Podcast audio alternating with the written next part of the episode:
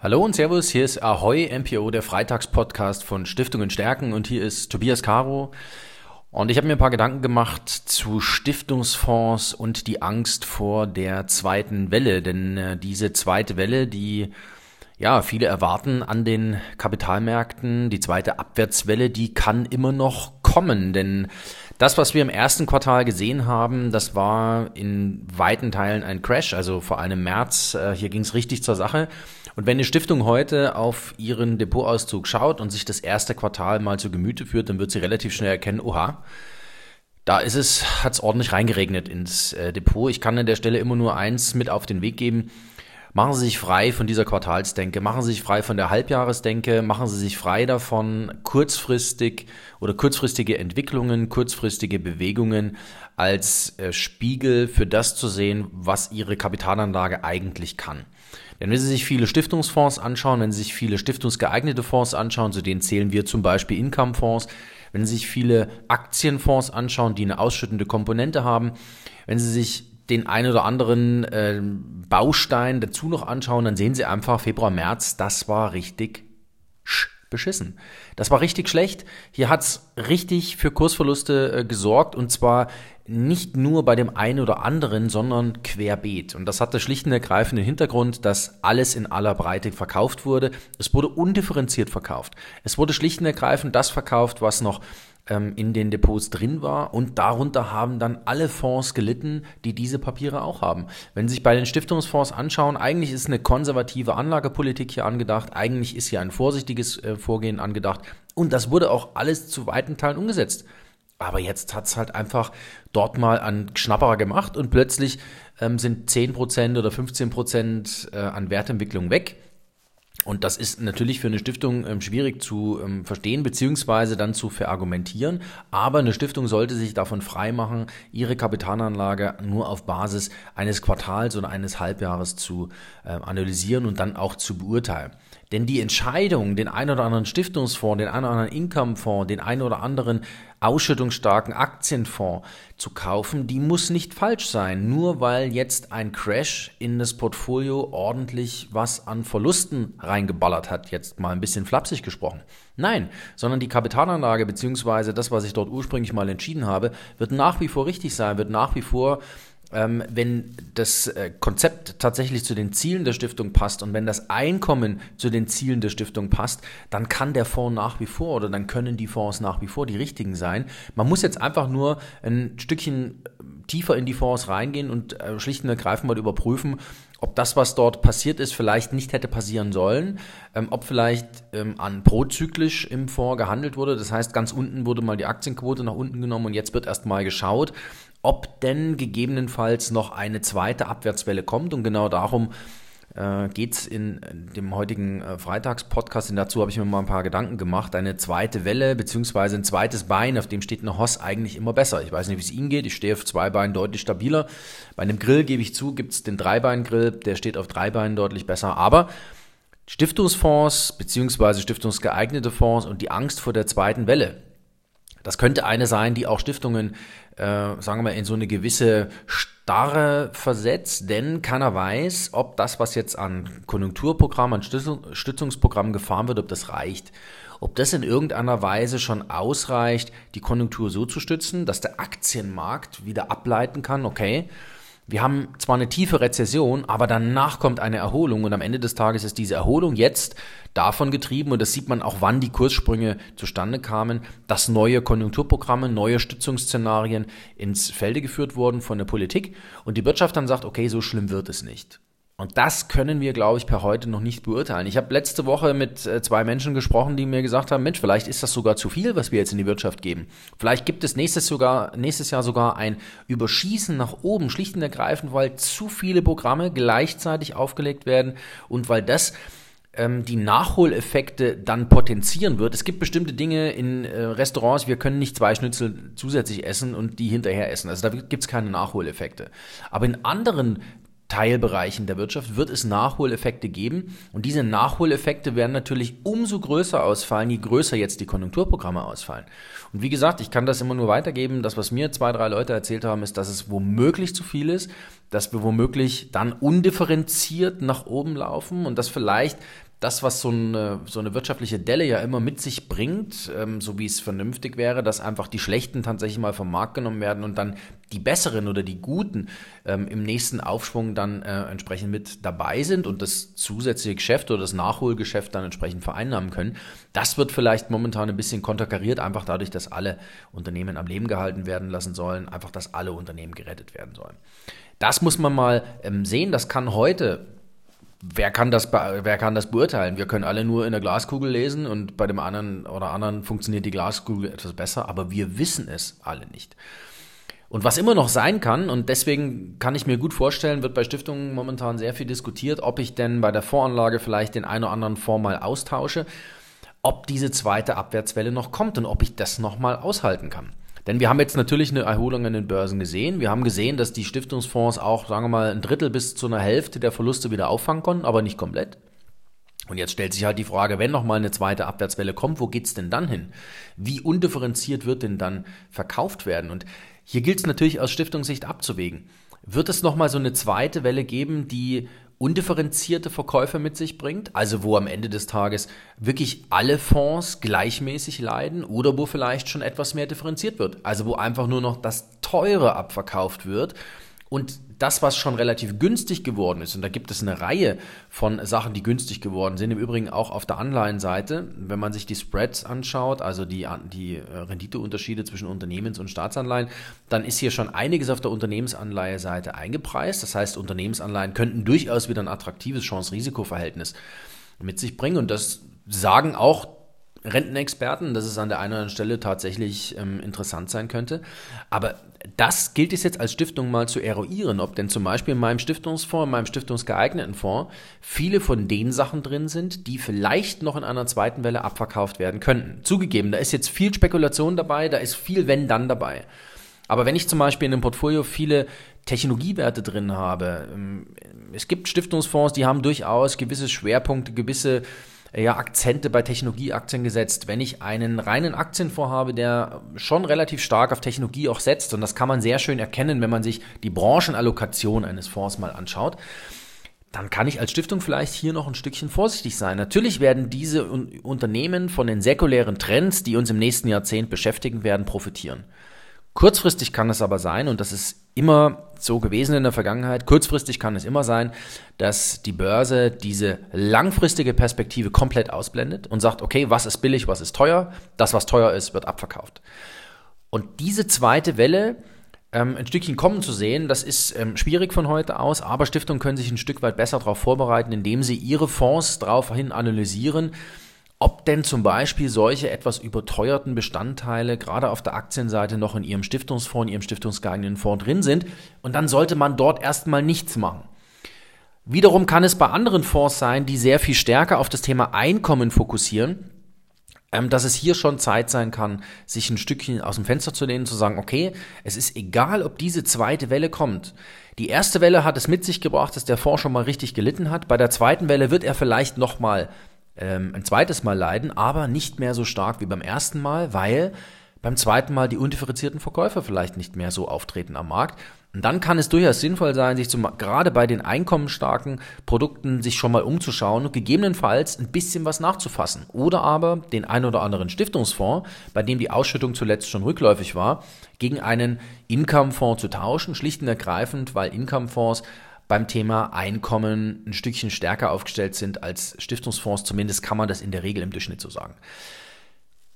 Diese Fokussierung auf Einkommen ist für Stiftungen das eigentlich starke Argument bei einem Fonds. Und ähm, die zweite Welle, die jetzt vielleicht an den Börsen noch ansteht, also diese zweite Abwärtsphase eines Crashs oder einer BES, wir sind per Definition in einem Crash, darf nicht den Blick davon loslösen, dass die Stiftungen auf das Einkommen fokussieren mögen. Das heißt, die Wertentwicklung ist das eine. Da müssen sich Stiftungen komplett von frei machen. Und da geht es am Ende des Tages nur darum, kriege ich vielleicht gute Sachen noch ein Stückchen günstiger. Die andere Seite ist aber, dass ich Einkommen, dass ich ordentliche Erträge brauche. Das heißt, ich brauche Ausschüttungen. Und diese Ausschüttungen kriegen Fonds, äh, kriegen Stiftungen natürlich vor allem von Fonds, die an ihren Prämissen ausgerichtet sind. Und das sind Stiftungsfonds, ja, aber das sind Income-Fonds in noch viel stärkerem Maße. Wir haben in unserer Fondsfibel nicht umsonst fünf Income-Fonds mit dazugenommen. Das hat einen ganz einfachen Grund. Die haben ein höheres Ausschüttungsniveau, weil sie von Anfang an auf das Thema Ausschüttung sehr viel stärker fokussiert waren ähm, als viele andere Fonds und weil sie, ob eines tendenziell globaleren Investmentansatzes, dieses Thema Ausschüttung auch aus vielerlei Quellen mit Inhalt haben füllen können. Ganz spannend an der Geschichte, beziehungsweise interessant für Stiftungen, wenn sie am, am Ende des Tages nach, aus, nach ordentlichen Erträgen Ausschau halten und irgendwie das Gefühl haben, dass bei den Stiftungsfonds es an der einen oder anderen Stelle nicht mehr so richtig rund läuft, dann kann man die Stiftungsfonds vielleicht auch kategorisieren als Cash-Ersatz. Stiftungen sollten heute wenig Cash halten und dafür vielleicht einen sehr, sehr konservativen Stiftungsfonds halten. Und stattdessen, wenn es darum geht, den ordentlichen Ertrag, also die Ausschüttungen zu konservieren, sich durchaus mal bei den Income-Fonds umzuschauen. Und da kann es dann sinnvoll sein, sich einfach anzuschauen, okay, welcher Fonds hat denn in der ersten Welle richtig einen auf den Deckel gekriegt? Das könnten Fonds sein, die haben es hinter sich. Und man darf auch eins nicht vergessen, ähm, das, was wir jetzt äh, gerade sehen, ist womöglich, und diese Betrachtung fand ich ähm, von Seiten eines Fondsmanagers sehr interessant, ist vielleicht der finale Abverkauf einer bereits zwei Jahre laufenden Abwärtsbewegung einer zwei Jahre laufenden BES. Ich fand diesen Gedanken relativ spannend, denn in der Tat, wenn man sich einige Aktien anschaut, dann hat der Markt in den letzten zwei Jahren bestimmte Titel einfach schon abgestraft, beziehungsweise hat dort ganz offensichtlich antizipiert, dass es ein bisschen schlechter laufen wird in der Zukunft. Und der finale Abverkauf jetzt, der Crash im März, war nichts anderes als der finale Sellout, den es immer braucht, um dann wiederum auf ähm, diesem Niveau oder von diesem Niveau aus eine neue Aufwärtsbewegung zu etablieren. Und das ist vielleicht für Stiftungen eine, eine interessante Information in, vor dem Hintergrund, dass ich sage, okay, ähm, wenn ich jetzt eine zweite Welle vielleicht noch abwarten will, aber wenn ich danach ein Stück weit allokieren will, ähm, dann kann ich am Ende des Tages jetzt schon eine konstruktive Haltung für mich entwickeln. Ich kann mir mein Fondsuniversum, was ich vielleicht danach schon kaufen will, zusammenstellen, denn ich weiß, dass diese vielleicht zweite Abwärtswelle womöglich die Finale ist, ähm, nach der ich nicht unbedingt V-förmig, aber sehr wahrscheinlich doch in irgendeiner Weise aufwärtsgerichtet eine Bewegung wieder in meinem Portfolio haben werde, sodass ich auf der Wertentwicklungsseite nicht mehr so viel Schmerzen habe. Und losgelöst davon muss ich mir natürlich als Stiftung die Einkommensseite anschauen. Und hier bieten sich natürlich auch die Income-Fonds an zwei, drei Stellen oder auch ausschüttungsstarke Aktienfonds an zwei, drei Stellen an. Ähm, wir haben zum Beispiel die, ähm, die ausschüttungsstarken Aktienfonds mit einem uniken ESG-Fokus oder mit einem Fokus auf Qualität äh, in der Fondsfibel analysiert, warum sind die jetzt interessant? Ganz einfach, wenn sie 20, 30 Prozent günstiger geworden sind und die gleiche Qualität in dem Fonds drin ist, heißt dann klar, kaufen sie sehr gute Qualität zu einem günstigeren Preis. Und bei Income-Fonds und bei einigen Stiftungsfonds ist das exakt das Gleiche.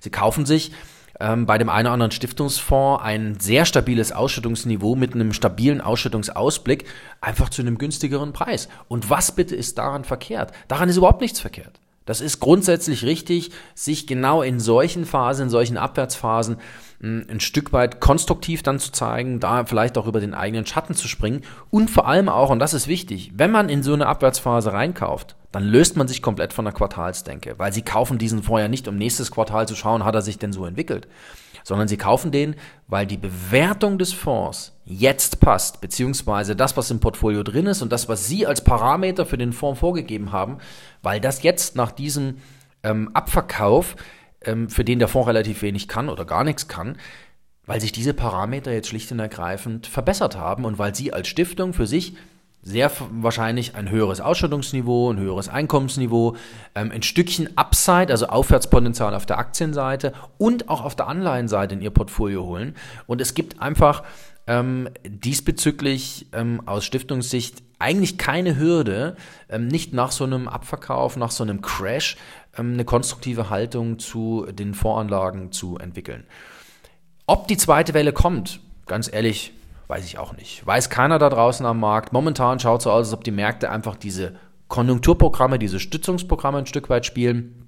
Ich kann mir gut vorstellen, dass wir, wenn wir ähm, einen Echo-Ausbruch bekommen, also wenn die Corona-Krise ein zweites Mal zurückkommt, einfach dadurch, dass wir lockern und dann kommen wieder äh, die infizierten Zahlen ein Stück weit nach oben. Dann kann ich mir gut vorstellen, dass wir an der Börse auch wieder Nervosität ausbilden und dass dann am Ende des Tages dieses, diese zweite Welle des Abverkaufs äh, stattfindet. Wie gesagt, es gilt dann zu beobachten, wie sich die einzelnen Fonds schlagen, beziehungsweise es gilt dann zu beobachten, ob ich das, was ich vielleicht jetzt an konstruktiver Haltung mir schon erarbeitet habe und ja, was ich jetzt mir als Liste für meine äh, möglichen Portfolioveränderungen erarbeitet habe, ob ich das dann nicht wirklich in die ähm, Realität umsetze. Denn eins können wir per heute nicht sagen, ähm, wie tief die wirtschaftliche Rezession sein wird. Wir können aber eins sagen, dass die Konjunkturprogramme natürlich etwas bewirken werden. Wir werden vielleicht keine V-förmige Entwicklung bekommen, also Erholung bekommen, aber wir werden auf jeden Fall in irgendeiner Weise etwas bekommen, was so, so wie eine Erholung ausschaut. Und dann kann es durchaus sein, dass viele, viele ähm, Assets auf den Niveaus, die dann erreicht werden, nach einer zweiten Ausverkaufsbälle schlicht und ergreifend zu günstig sind. Und wenn ich mir als Stiftung heute schon, ich hatte es gerade schon gesagt, diese konstruktive Meinung schon mal erarbeitet habe, wenn ich weiß, ich muss was tun, dann ist in so einer Abwärtsphase, in so einer zweiten Abwärtswelle unter Umständen die, ähm, die, die Gelegenheit dazu, das dann auch tatsächlich im Portfolio umzusetzen, ist vielleicht entsprechend gekommen. Denn eins müssen Stiftungen einfach für sich auf dem Schirm haben. Es nützt ja nichts, ähm, wenn sie äh, der Dinge harren und wenn sie am Ende des Tages prozyklisch immer die Dinge tun, äh, indem sie in eine Abwärtsphase rein ihre Sachen verkaufen und dann, wenn es wieder ein Stück weit gestiegen ist, dann kaufen. So geht halt kein Kaufmann ähm, vor. Und am Ende des Tages haben Sie als Stiftung einen großen Vorteil. Sie haben eine langfristige Sicht vor der Brust. Jede Korrektur, jede, in den vergangenen 150 Börsenjahren, ich bin jetzt noch nicht 150 Jahre an der Börse, aber ein paar Jahre mache ich das nur auch schon. Jede Börse, jede Börsenkorrektur, jede Best, jeder Crash war in irgendeiner Weise vorübergehend. Und da mag es ein Jahr, zwei Jahre oder drei Jahre gedauert haben, bis das wieder ausgeglichen war.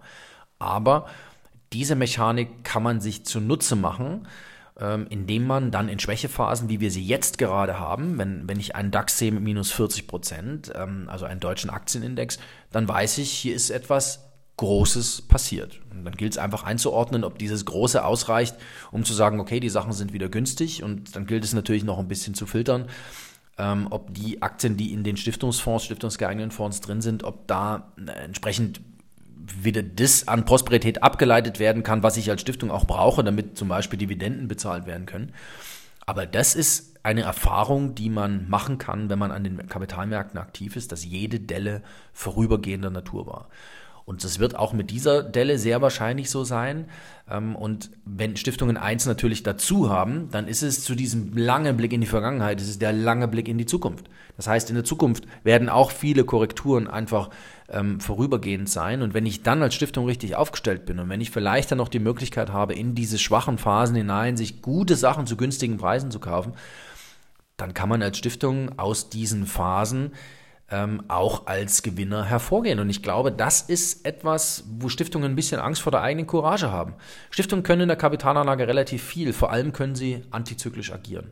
Und wenn sie das sich erschließen, wenn sie das verstehen, wenn sie das mal in ihren Gremien auch so diskutieren würden, ich glaube, dann würden wir in Deutschland über viele Dinge, über die wir auf den Stiftungstagen äh, diskutieren, dass nämlich hier irgendwie eine Stiftung bloß noch anderthalb Prozent ordentliche Erträge hat und dass es sowieso nicht reicht und dass äh, alle sich gegenseitig ähm, erzählen, dass die ordentlichen Erträge ja sukzessive zurückgehen und die nächsten zehn Jahre da unten bleiben werden. Es wird nicht einfacher, das ist schon richtig. Aber wenn Stiftungen eines haben, dann ist es einfach der langfristige Horizont. Und ausgehend davon, dass sie ein bestehendes Stiftungsvermögen haben, wo sie nicht das Risiko haben, dass jemand plötzlich die Hälfte abzieht, haben sie auch die Möglichkeit, antizyklisch zu agieren. Und antizyklisches Agieren war in der Vergangenheit noch nie ein Fehler, sondern hat sich aus der Vergangenheit heraus abgeleitet immer als richtig erwiesen. Deswegen kann eine zweite Welle für Stiftungen nicht nochmal eine zusätzliche Stirnfalte, ein Stirnrunzeln ähm, erzeugen, sondern sollte am Ende des Tages die Lust auf Fondkäufe, die Lust darauf ein Stück nach vorne bringen, ähm, dass man sich stärker mit den Opportunitäten des Kapitalmarkts in dem Moment zusammen ähm, gemein macht und dass man das, was man als Stiftung mitbringt, nämlich gerade diese Möglichkeit, antizyklisch zu agieren, dass man das tatsächlich in die Realität umsetzt. Ja, ich hoffe, ich konnte Ihnen äh, wieder ein paar Gedanken mit auf den Weg geben. Ähm, Freue mich, wenn wir hier bei Ahoy MPO, dem Freitagspodcast von Stiftung Stärken, uns nächsten Freitag wieder hören. Wünsche Ihnen jetzt ein schönes Wochenende und äh, ja, auf bald. Ihr Tobias Caro.